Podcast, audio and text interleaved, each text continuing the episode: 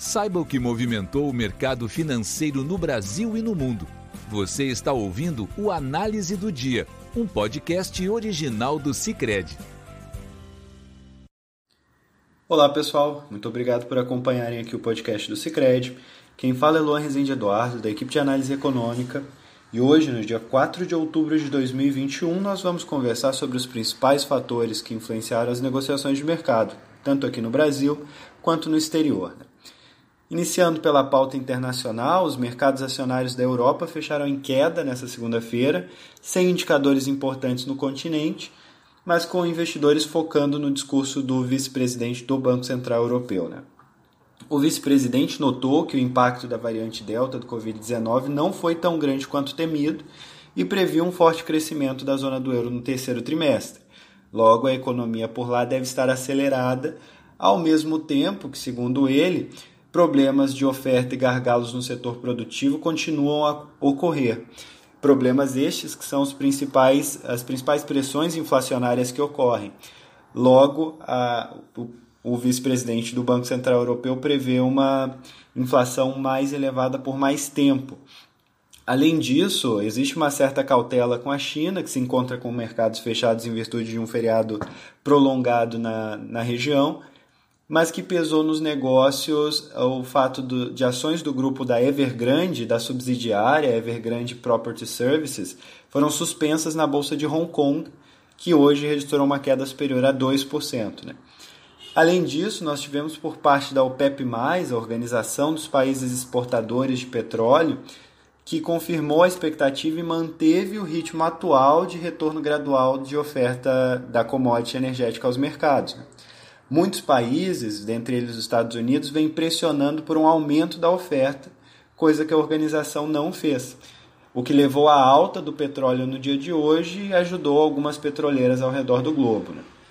No entanto, o quadro geral ainda assim foi negativo e o índice pan-europeu Stock 600, por exemplo, registrou uma baixa de 0,47% no dia de hoje.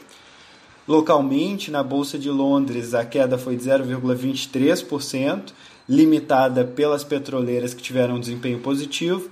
Em Frankfurt, o índice DAX caía 0,79% e em Paris, o CAC 40 registrou uma baixa de 0,61%. Localmente, a única exceção foi a Bolsa de Lisboa, onde o índice PSI 20 foi na contramão e subiu 0,63% no dia de hoje. Nos Estados Unidos, Apesar do avanço internacional dos preços do petróleo ter minimizado as pressões do mercado acionário, nós tivemos uma sessão de menor apetite ao risco até o momento de gravação desse podcast. Né? Isso se deve principalmente por conta do impasse sobre o teto da dívida americana. Por um lado, senadores da oposição ao, governo do presidente Joe Biden, ou seja, os republicanos, têm bloqueado a aprovação da pauta, que é vista pelos democratas como essencial, inclusive por autoridades como a secretária do Tesouro Janet Yellen, que aponta que sem essa aprovação o governo americano pode ser obrigado a realizar um default, um não pagamento de algumas dívidas. Ainda nos Estados Unidos, o presidente do Federal Reserve de St. Louis, o James Bullard, argumentou que as altas taxas de inflação são esperadas no país por mais tempo do que o previsto anteriormente, diante do choque na oferta ao longo de 2021 com essas pressões sobre, sobre a produção, né?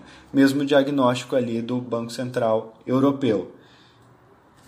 Diante dessas incertezas, aliada ao mercado global desfavorável e aos eventos em torno da incorporadora chinesa Evergrande, os mercados acionários dos Estados Unidos também apresentam baixas e no momento de gravação desse podcast, por exemplo, Dow Jones recuava 0,94%, o S&P 500 caía 1,30% e o Nasdaq, com as maiores perdas da região, 2,14%. Essa pressão adicional sobre o Nasdaq ocorre em virtude de empresas de tecnologia que, por um lado, se dá pela instabilidade nos sistemas do Facebook, que vem pressionando a, as ações da empresa e inclui serviços como WhatsApp e Instagram, e por outro, a alta dos juros norte-americanos que sempre pressiona as empresas de tecnologia. Logo, também no momento de gravação desse podcast, nós temos que os treasuries de 10 anos avançam a 1,49%, uma alta de, 2, é, de 20 pontos base em relação ao dia de ontem, o dia de sexta-feira. Mas enquanto isso, por outro lado, o dólar perde força ante uma cesta de moedas fortes. Né? O índice DXY recua 0,24%. Finalmente, aqui no Brasil, com o exterior negativo e esses mesmos fatores já citados, os negócios estão pressionados, ainda que a Petrobras e a Vale tenham se beneficiado da alta do petróleo e estejam apresentando avanços significativos. Né? No âmbito doméstico, nós tivemos nessa manhã a divulgação do relatório Focus do Banco Central do Brasil, que compila as projeções de mercado e as medianas dessas projeções avançaram para o IPCA pela 26ª semana seguida. Há uma semana, a mediana de mercado estava em 8,45% para o ano de 2021 e subiu para 8,51% nesse ano. E a projeção do ano que vem avançou de 4,12% para 4,14%. Além disso, houve um pequeno avanço do câmbio também em 2022 para R$ 5,25, enquanto a taxa Selic se mantém em 8,25 para 2021 e 8,50 para 2022, de acordo com o boletim. Né? E também houve uma pressão adicional em virtude da inclusão de diversos temas não pertinentes na medida provisória da crise hídrica, que poderá aumentar a pressão inflacionária e principalmente sobre as contas públicas uma vez que se estima um custo adicional de 43,8 bilhões de reais em despesas. Essa combinação do quadro negativo lá fora com alguns vetores também negativos aqui dentro pressionou todos os índices brasileiros, em especial o Ibovespa, que recua 2,22% no momento de gravação desse podcast, está em cerca de 110 mil pontos.